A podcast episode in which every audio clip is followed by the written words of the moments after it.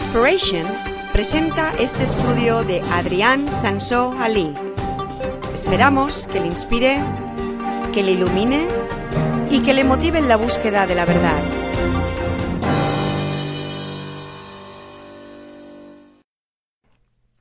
Vale, número 3 entonces. Hemos dicho entonces, eh, número dos era tenemos que sentir libres para adorar.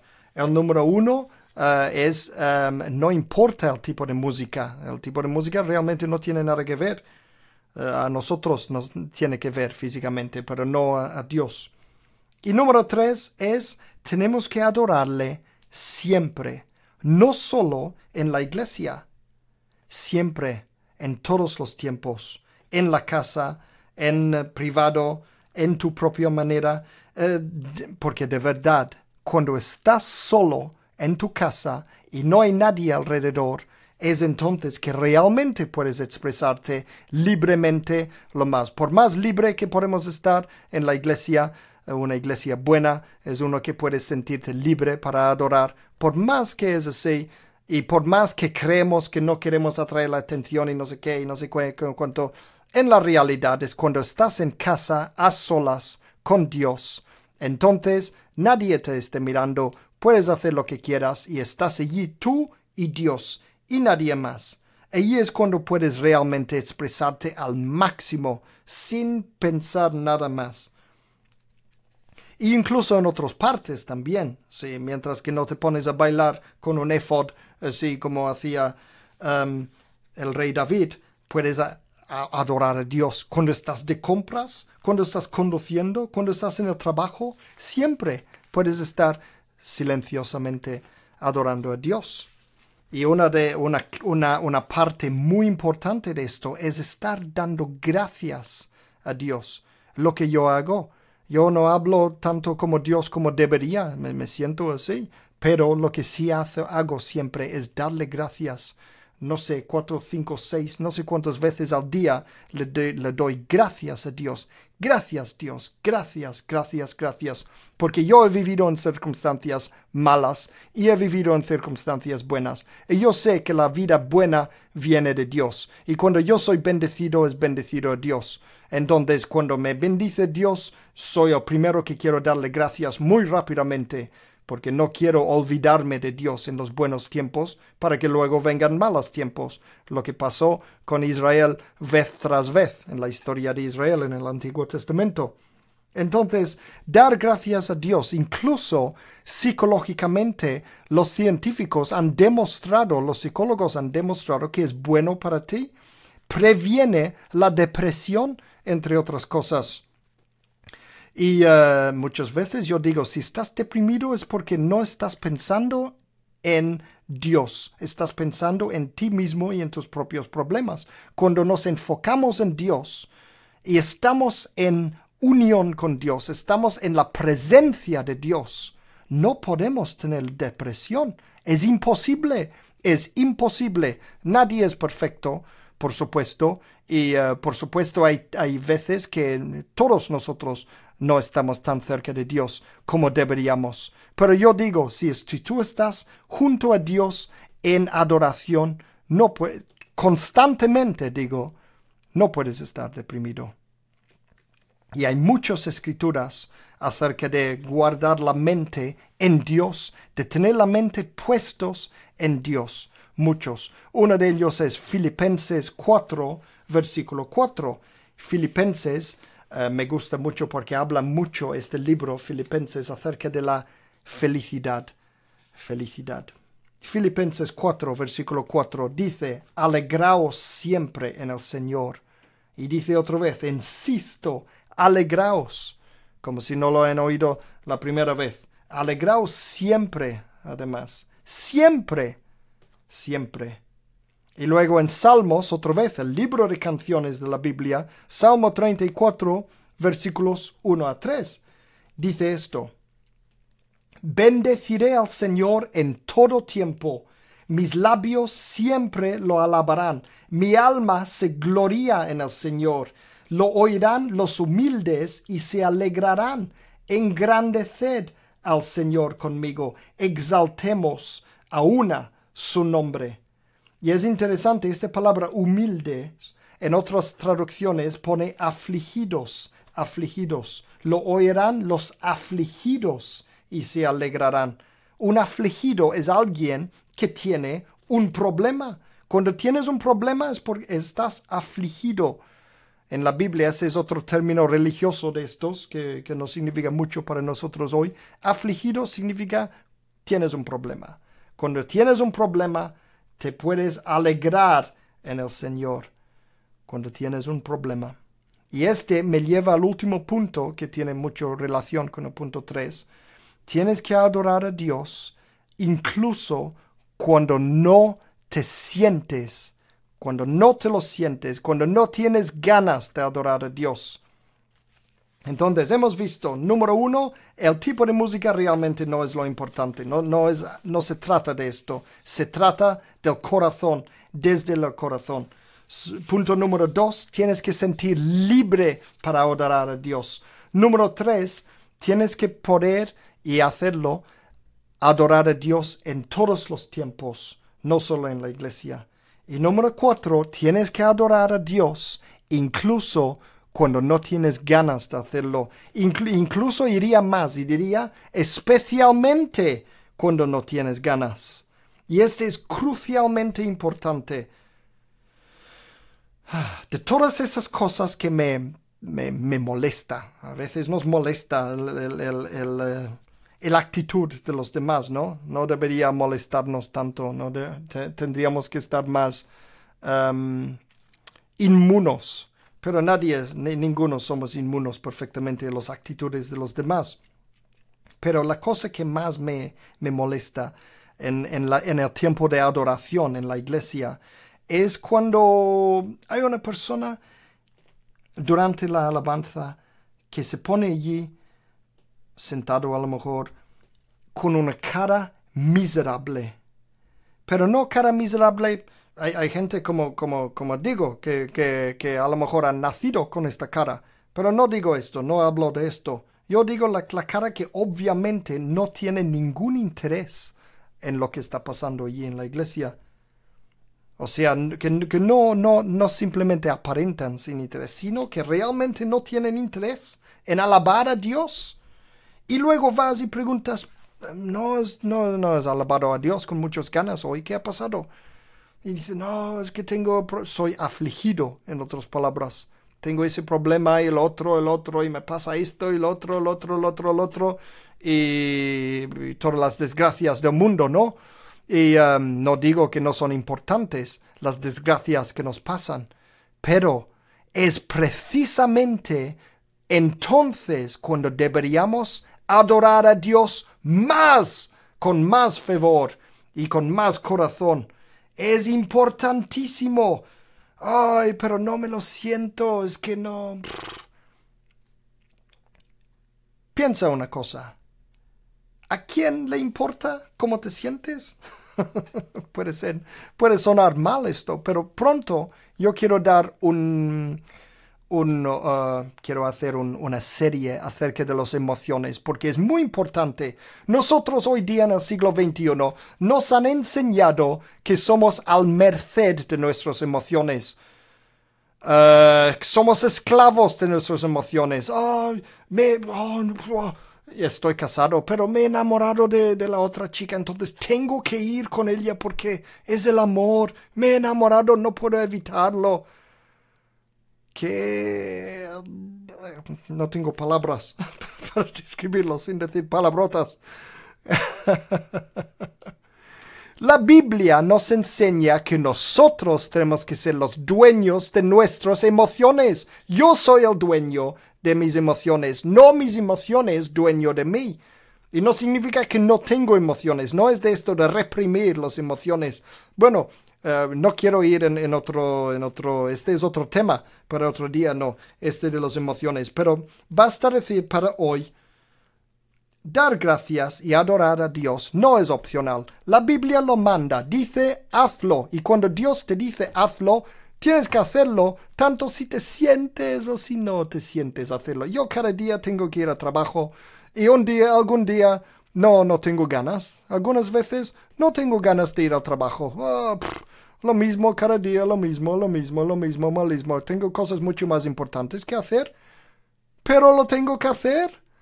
Y, voy, aunque me siento uh, cansancio, lo que sea, tengo que hacerlo. Así es con la adoración.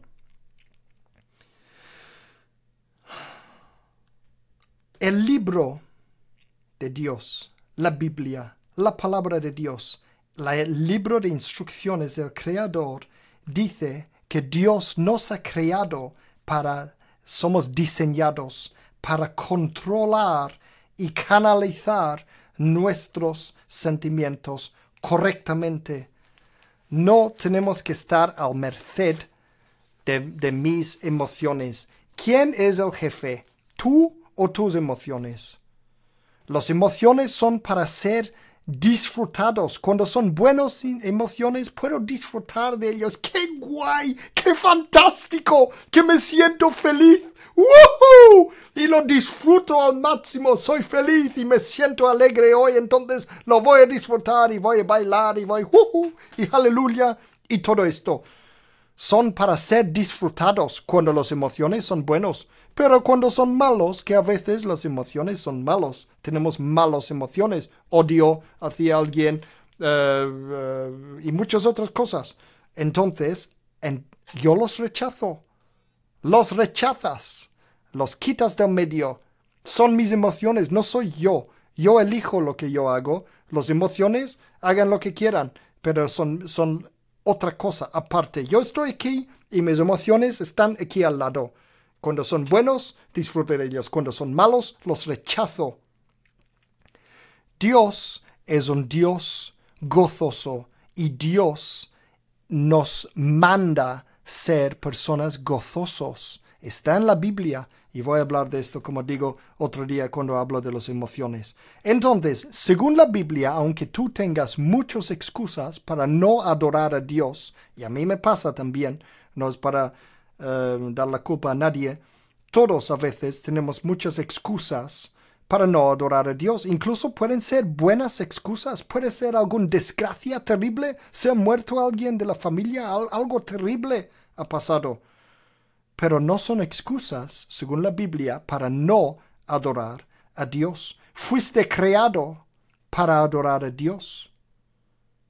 Si no te gusta adorar a Dios, entonces mejor no estar en su reino, porque eso es lo que vas a estar haciendo durante el resto de la eternidad.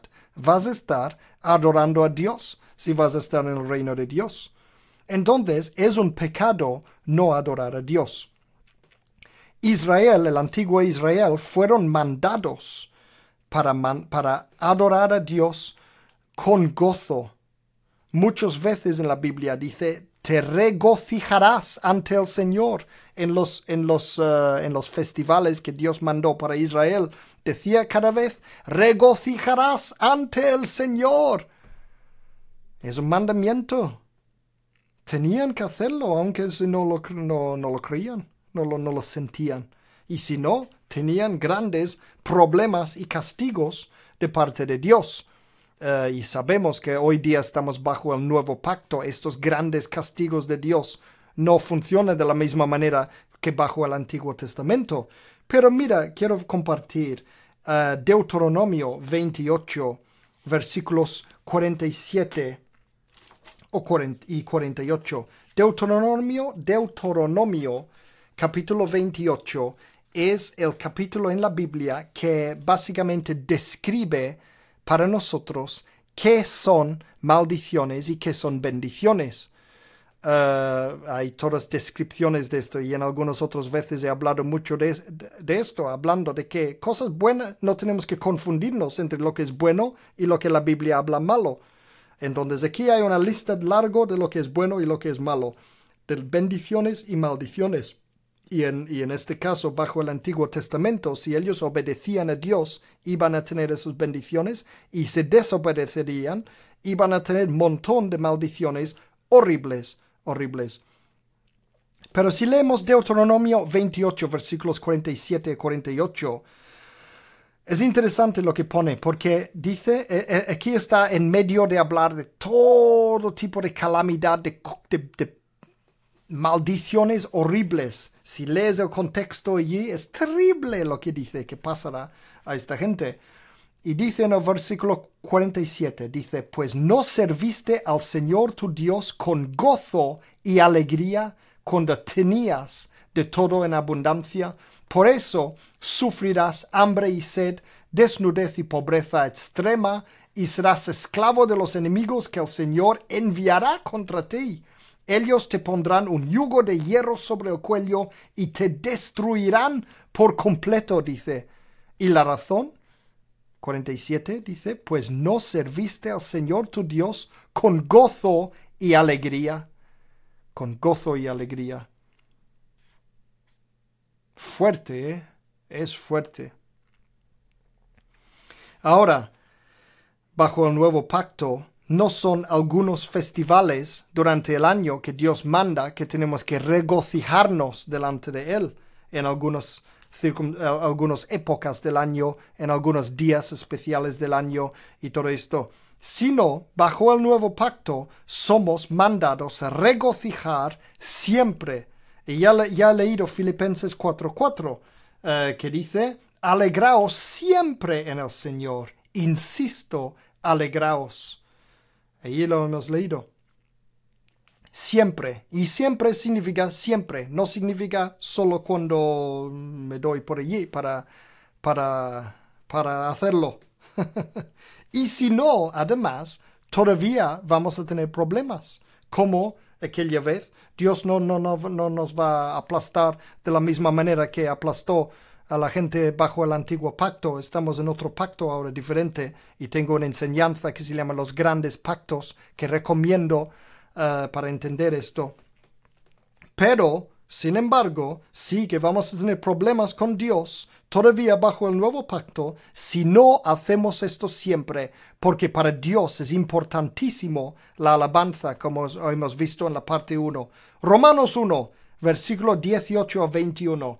Vamos a leer esto. Romanos 1, versículo 18 a 21. Dice, ciertamente la ira de Dios se revela desde el cielo contra toda impiedad e injusticia de los seres humanos que con su maldad obstruyen la verdad. Me explico, dice en versículo 19, me explico, lo que se puede conocer acerca de Dios es evidente para ellos, pues Él mismo se lo ha revelado, porque desde la creación del mundo las cualidades invisibles de Dios es decir, su eterno poder y su naturaleza divina, se perciben claramente a través de lo que Él creó, de modo que nadie tiene excusa, a pesar de haber conocido a Dios, no lo glorificaron como a Dios, ni le dieron gracias, sino que se extraviaron en sus inútiles razonamientos y se les oscureció su insensato corazón. Lo habéis visto. Dice, todo esto mal va a pasar, la ira de Dios, dice, se revela esto, porque dice, a pesar de haber conocido a Dios, no lo glorificaron como Dios, ni le dieron ni siquiera las gracias. Wow. A Dios, como dije en la parte 1 de esta serie, es muy importante la alabanza y la adoración es muy importante. Y si seguís leyendo hasta el final de este capítulo 1 del libro de Romanos, si seguís leyendo, veis que terribles resultados naturales les va a pasar. En bajo el nuevo pacto no es Dios que nos castiga así activamente como bajo el antiguo pacto, pero hay eh, consecuencias naturales del pecado. Y allí hay una lista después, en Romanos 1, de todas las cosas terribles que puede pasar cuando no das las gracias a Dios, cuando no tienes ese corazón en adoración a Dios. Entonces, ¿cuál es tu relación con Dios? ¿Cómo gastas tu tiempo en oración? ¿Estás siempre em, quejando de todo? Ay Dios, ¿por qué esto y por qué lo otro? ¿Por qué me pasa esto? ¿Por qué hay esto? ¿Por qué no ayudas en esto? ¿Por qué no me, me, me, me quieres? ¿Pasamos el tiempo en oración haciendo esto? ¿O pasamos nuestro tiempo en oración alabando a Dios con alegría? Los israelitas constantemente se quejaban de todo y murmuraban. Y este le hacía volver muy, muy, muy enfadado a Dios. Era un enfado controlado, como un día veremos en esta serie de las eh, emociones. Pero, sin embargo, era uh, ira. Dios se estaba lleno de ira hacia su pueblo porque no estaban agradecidos a él. A nadie le gusta un miserable. A nadie y a Dios menos le gusta Mira segundo de Timoteo, capítulo 3, versículos 1 a 5. Segundo de Timoteo, capítulo 3, versículos 1 a 5. Dice, ahora bien, ten en cuenta que en los últimos días vendrán tiempos difíciles. La gente estará llena de egoísmo y avaricia, serán jactanciosos, arrogantes, blasfemos, desobedientes a los padres, ingratos, impíos, insensibles, implacables, calumniadores, libertinos, despiadados, enemigos de todo lo bueno, traicioneros, impetuosos, vanidosos y más amigos del placer que de Dios. Aparentarán ser piadosos, pero su conducta desmentirá el poder de la piedad. Apártate de esta gente, dice este es Pablo que hablaba a Timoteo y decía, apártate de esa gente, la gente que hacía todas esas cosas malos. Y fijaos que una de esas cosas malos era ingratos, ingratos, implacables, ingratos. Ser lleno de gratitud hacia Dios es ser humilde. Cuando yo tengo gracias hacia Dios, cuando le doy gracias y no soy la persona más humilde que hay, uh, eso te lo contará mi mujer y otros amigos que me conocen de cerca y mis familiares, no tiendo a ser una persona humilde, me gustaría serlo, pero desgraciadamente no practico mucho humildad o no aparento mucho esto. Pero una cosa hago, como digo, doy gracias a Dios siempre, siempre que, que intento, doy gracias a Dios. Y dar gracias es ser humilde, porque es decir, Dios lo ha hecho, yo no. Incluso a veces he pecado en el sentido de que alguien me dice algo bueno acerca de la obra de Dios, por ejemplo, y yo digo, sí, no digo nada, o sea, lo, lo, lo hago como si lo he hecho yo esto, mira lo que he hecho yo. Yo no he hecho nada, Dios lo ha hecho, y Dios sabe y yo lo sé, y yo doy gracias a Dios en privado dándole gracias a Él y a veces tengo que pedirle perdón porque he hecho a la gente como si fuera yo, si he sido yo y no he sido yo. Y en privado luego voy a Dios y digo, lo siento, yo sé que has sido tú y no yo. Cualquier cosa buena viene de Dios. Cuando sale mal la cosa es porque lo he hecho yo. Este es ser humilde. Dar gracias a Dios es ser humilde. Dios lo ha hecho. Ha salido bien porque lo ha hecho Dios, no yo. Entonces le doy gracias. Colosenses capítulo 2 versículos 6 a 7. Colosenses 2, 6 a 7. A 7. Y dice lo siguiente. Por eso, de la manera que recibisteis a Cristo Jesús como Señor, vivid ahora en Él, arraigados y edificados en Él, confirmados en la fe como se os enseñó, y llenos de gratitud, llenos de gratitud. La Biblia nos manda estar llenos de gratitud. En inglés, otra vez en el New International Version, dice overflowing with thankfulness. Este es más del lleno, este es que se desborda, sale de nosotros tanto gratitud, porque eh, nos sale, estamos más que llenos de gratitud. Ahora yo te pido a ti, ¿tú estás más que lleno de gratitud hacia Dios? ¿O no?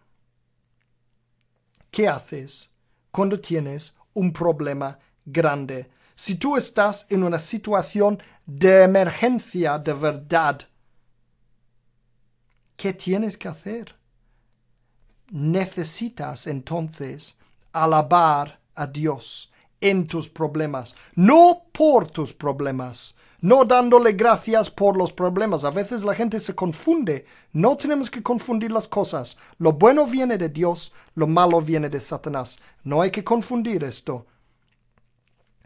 No hay que dar gracias a Dios por mis problemas. Gracias por mis problemas, porque he aprendido esto, eso. No, yo no doy gracias a Dios por mis problemas. Yo le doy gracias a Dios por las soluciones de mis problemas. Y le doy gracias a Dios en mis problemas porque sé que Dios me va a sacar de los mismos. Entonces, dar gracias a Dios en tus problemas, aun cuando estás con problemas, aun dentro de los problemas, aun cuando pasas por problemas, darle gracias al Señor. ¿Entendéis la diferencia, no? Um, muchos sabéis que soy un fan, en, en, términos humanos podemos decir, soy un fan del predicador de Estados Unidos, Andrew Womack. Una vez a Andrew Womack se le murió su hijo, su hijo adolescente murió y estaba en el hospital muerto durante cinco horas. ¿Y sabéis qué hizo? Claro que, que, al principio cuando oyó de esto se puso súper mal, tenía emociones como todo el mundo, pero se acordó de la Biblia, se acordó de lo que Dios manda y él en su lugar se puso a adorar a Dios, se puso a orar a Dios y a alabar a Dios y, este, y dar gracias a Dios, no porque su hijo estaba muerto, porque Dios les van a sacar a esta situación. Le daba, le empezaba a dar gracias a Dios porque Dios le iba a resucitar a su hijo y daba gracias y adoraba y alababa y adoraba. Y en aquellos tiempos no tenían teléfonos móviles, entonces no tenían noticia de él hasta que se llegó al hospital. Y cuando llegó al hospital habían pasado un par de horas él y su mujer dando gracias a Dios y alabando a Dios y haciendo felices en el Señor. Aunque su hijo estaba muerto. Entraban en el hospital y estaba despierto, se había despierto después de estar muerto cinco horas, se resucitó, se resucitó cuando Andrew y su mujer empezaban a adorar a Dios. Este es el poder de la adoración, es el poder, ese serie lo iba a titular, el poder de la adoración o el poder de la alabanza y no lo hice al final, eh, sí, pero estoy hablando de esto, el poder de la alabanza. Tiene poder, de verdad, de verdad tiene poder. Mira lo que hay un ejemplo en la Biblia claro de esto también, en Hechos 16, versículos 22 a 30. Este es el famoso um, episodio de Pablo y Silas cuando estaban ellos con grandes grandes problemas. Mira lo que hicieron ellos para salir de sus problemas. Hechos 16, 22 al 30. Y ahora veréis, empezaréis a ver por qué digo que es cuando tienes problemas cuando más tienes que adorar a Dios. Cuando tienes problemas, de verdad, pruébalo y verás la mano del Señor. Pruébalo. Hechos 16, versículos 22 a 30. Entonces la multitud se amotinó contra Pablo y Silas, y los magistrados mandaron que les arrancaran la ropa y los azotaron. Los azotaran. Después de darles muchos golpes, los echaron en la cárcel y ordenaron al carcelero que los custodiara con la mayor seguridad. Al recibir tal orden, este los metió en el calabozo interior y les sujetó los pies en el cepo. A eso de la medianoche, Pablo y Silas se pusieron a orar y a cantar himnos a Dios, y los otros presos los escuchaban. De repente se produjo un terremoto tan fuerte que la cárcel se estremeció hasta sus cimientos. Al instante se abrieron todas las puertas y a los presos se les soltaran las cadenas. El carcelero despertó y al ver las puertas de la cárcel de par en par, sacó la espada y estuvo a punto de matarse, porque pensaba que los presos se habían escapado. Pero Pablo le gritó No te hagas ningún daño. Todos estamos aquí. El carcelero pidió luz, entró precipitadamente y se echó temblando a los pies de Pablo y de Silas. Luego los sacó y les preguntó Señores, ¿qué tengo que hacer? para ser salvo. Wow. Y a propósito, por si pensáis que es raro que él quería matarse a él, mismo, es porque los romanos le iban a matar al carcelero. El trabajo del carcelero y cualquier, cualquiera en, en, el ejército romano, cuando tenías un trabajo que hacer, si no lo hacías, te mataban y malamente, malamente. Entonces era peor cuando has hecho mal y eres un soldado romano, es mejor matarte a ti mismo rápidamente antes de que los soldados te cogen, los romanos, y te matan de forma malo. Por eso habla esto de que se iba a matarse a sí mismo. Pero fijaos, ¿veis que un milagro pasó porque estaban adorando a Dios? Era a consecuencia de adorar a Dios en esta situación de emergencia que luego vino el milagro. Estaban en una situación de emergencia y lo mejor que puedes hacer en una situación así es adorar a Dios. Es lo mejor. Adorando a Dios hace que te fijas en Dios y no en tus problemas. Y cuando te fijas en Jesús, cuando tu mente está fijado en Dios, entonces Dios puede actuar. Entonces viene la fe y Dios puede actuar. Funciona de esta manera. Y este, imagínate, ya ves tú a ver si tenían ganas de adorar a Dios o no. Habían estado azotados terriblemente, dice, después de darles muchos golpes, dice, y, uh, y, les pusieron en el calabozo interior y sujetó los pies en el cepo. Estamos hablando de un cárcel uh, de los tiempos romanos. No estamos hablando de un cárcel de hoy día, cuando la gente puede disfrutar y ver la tele y tener la buena vida y todo esto. Allí en un cárcel de estos, cuando querías ir al váter, no podías, tenías que hacerlo allí mismo. Allí este sitio estaba lleno de caca, estaba lleno de ratas, uh, de enfermedades, de todo tipo de cosas, y ellos estaban allí sangrando, eh, con morados, eh, posiblemente incluso algún hueso roto. Estaban allí hechos polvo y en este terrible, horrible sitio. ¿Y qué hicieron? Estaban en una situación de emergencia. Entonces se pusieron a adorar y alabar a Dios. Y fijaos, no era una adoración y una alabación falso, porque uno puede decir, bueno, pero yo tenía problemas, entonces me puse a adorar a Dios y no pasó nada. No, amigo, a Dios no le engañas. a mí sí me puedes engañar, pero a Dios no.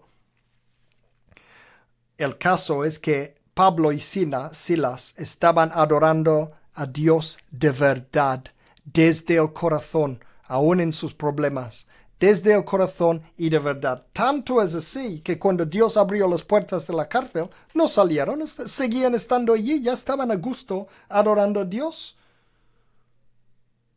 pone aquí, pero Pablo le gritó, no te hagas ningún daño, todos estamos aquí. Hasta los otros presos también estaban disfrutando allí, estaban teniendo una fiesta para el Señor. Y tanto así que se convirtió el carcelero. Dijo, ¿qué tengo que hacer para ser salvo? ¡Wow! Ese es lo bueno. Este es el poder de la vida cristiana. Este es el poder de la alabanza. ¡Wow! Voy a leer otra vez Filipenses, ya hemos leído un, par de veces Filipenses 4, versículo 4, pero voy a leer el resto hasta versículo 7 ahora. Filipenses 4, versículos 4, 7. Fijaos lo que dice. Dice, alegraos siempre en el Señor. Insisto, alegraos. Que vuestra amabilidad sea evidente a todos. El Señor está cerca. No os inquietéis para nada, por nada, más bien en toda ocasión, con oración y ruego, presentad vuestras peticiones a Dios y qué? Y dadle gracias. Dadle gracias. Y versículo 7, y la paz de Dios, que sobrepasa todo entendimiento, cuidará vuestros corazones y vuestros pensamientos en Cristo Jesús. Qué escritura más hermosa. Qué bueno escritura. Es una de mis escrituras favoritos. Qué fantástico tener la paz de Dios en el corazón y el que sobrepasa todo el entendimiento, porque podemos estar con tantos problemas y todo esto, pero a la vez tenemos este paz que viene de parte de Dios. ¡Wow! Y hay otro parecido en Isaías. Uh, Isaías capítulo 26, versículo 3. Dice, al de carácter firme lo guardarás en perfecta paz, porque en ti confía. ¡Wow! perfecta paz. Imagínate tener perfecta paz aún en tus problemas peores. La cosa es que adorar a Dios te hace, este lo, lo que pone el uh, al de carácter firme en el New International Version, otra vez en inglés, el, verdadero uh, fantástico um, traducción moderno de la Biblia dice, um, uh, you will keep in perfect peace those whose minds are steadfast. Steadfast es este de que están, está fijado en Jesús, está fijado en Dios. Cuando tú estás adorando a Dios, te hace que tu mente se fija en Dios. Y cuando tú estás fijado en Dios, allí donde pone carácter firme en el castellano, entonces tú puedes tener este paz perfecta. Sabéis que las personas, hay personas que han estado uh, curado de problemas mentales porque han estado adorando a Dios. Adorar a Dios te cura los problemas mentales. Hay otro libro en la Biblia que se llama Habacuc. Habacuc, Habacuc. Me gusta mucho este nombre, es muy gracioso. Habacuc, Habacuc. Pero aunque el nombre me gusta mucho, muy gracioso, el libro no es tan gracioso porque el libro de Habacuc es el libro de la perdición de la Biblia. Un libro de, cosas malas, de, cosas terribles y todo esto. Es, eh, puedes leerlo tú mismo, eh, disfrutarás de, de lo negativo que es. Pero hay una parte que es muy, muy, muy positivo en medio de toda esta negatividad. En Habacuc capítulo 3, versículo 17 a 18, dice algo muy interesante. Dice, aunque la higuera no dé renuevos, ni haya frutos en las vides, aunque falle la cosecha del olivo y los campos no produzcan alimentos, aunque en el aprisco no haya ovejas, ni ganado alguno en los establos, aun así yo me regocijaré en el Señor. Me alegraré en Dios, mi libertador. Vamos a traducirlo a términos modernos. ¿Qué es todo esto de las vides y la higuera y del olivo y los campos? No hay alimentos, no hay ovejas, etcétera, etcétera. En términos modernos es una cosa muy simple. No hay dinero, no hay dinero. Eso es lo que está diciendo. Eh, en aquellos tiempos necesitaban esas cosas. Está hablando de la éxito. No hay éxito. Aunque no hay éxito, aunque no hay dinero, aunque el trabajo nos va mal, aunque me pierdo el trabajo, aunque todas esas cosas horribles y malos y malos, dice en versículo 18, aún así, aún así, yo me regocijaré en el Señor, me alegraré en Dios, mi libertador. Y fijaos, no está alegrándose en Dios dándole gracias por los problemas. No está alegrando por qué tiene los problemas.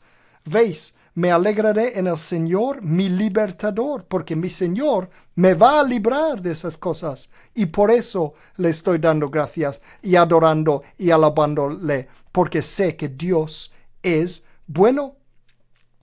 Entonces, volvemos a esta excusa. Ah, pero no tengo ganas de alabar a Dios. No me siento, no lo siento. Ah, Ese es ridículo. Este es de cosa de bebés. Esto es lo que digo yo. Satanás, Satanás te tira problemas. Y te tira problemas porque él quiere que te deprimes y quiere que te alejas la mente de Dios. Si él encuentra que no funciona esto, entonces se irá a tirar problemas a otra persona. Si él te tira problemas, si Satanás te tira problemas y ve que no funciona, que aún así con los problemas estás adorando y alabando a Dios, entonces no vas a continuarlo. Se irá a otra persona, a buscar otra persona a quien deprimir, no a ti. Hay que estar enfocados en lo positivo. Otra vez Filipenses 4, pero después versículos 8 a 9 ahora. ¿Qué dice en Filipenses 4? Filipenses es lo contrario que Habacuc. Habacuc. Filipenses es un libro acerca de la alegría y de adorar a Dios y, y lo bueno. Filipenses 4 versículos 8 a 9 dice, Por último, hermanos, considerad bien todo lo verdadero, todo lo respetable, todo lo justo, todo lo puro, todo lo amable, todo lo digno de admiración, en fin, todo lo que sea excelente o merezca elogio. Poned en práctica lo que de mí habéis aprendido, recibido y oído, y lo que habéis visto en mí, y el Dios de paz estará con vosotros. Ahí está otra vez eh, hablando de esto, el Dios de paz. Tendremos paz. Tenemos que pensar en todo lo que es bueno, respetable, justo, puro y todo esto, meditar en esas cosas, pensar en la bondad de Dios. Tu negativismo te para para que, o sea, para las bendiciones de Dios. No puedes recibir de Dios estando negativismo. Cuando tú adoras a Dios, cuando tú eh, alabas a Dios, este te cambia la mente. Y entonces Dios puede bendecirte. Entonces tenemos que tener como, como, hábito el alabar a Dios regularmente, siempre regocijarnos en Dios. Cuando nosotros adoramos a Dios, estamos cumpliendo con el propósito por lo cual fuimos creados. Y allí es donde viene el verdadero felicidad, viviendo según nuestro diseño. Él es digno de alabanza. Él es grande. Él es fantástico. Aleluya. Aleluya. Aleluya. Adorad a Dios. Gloria a Dios. Aleluya. Amen. Yeah, come on now. Come on now. Yeah.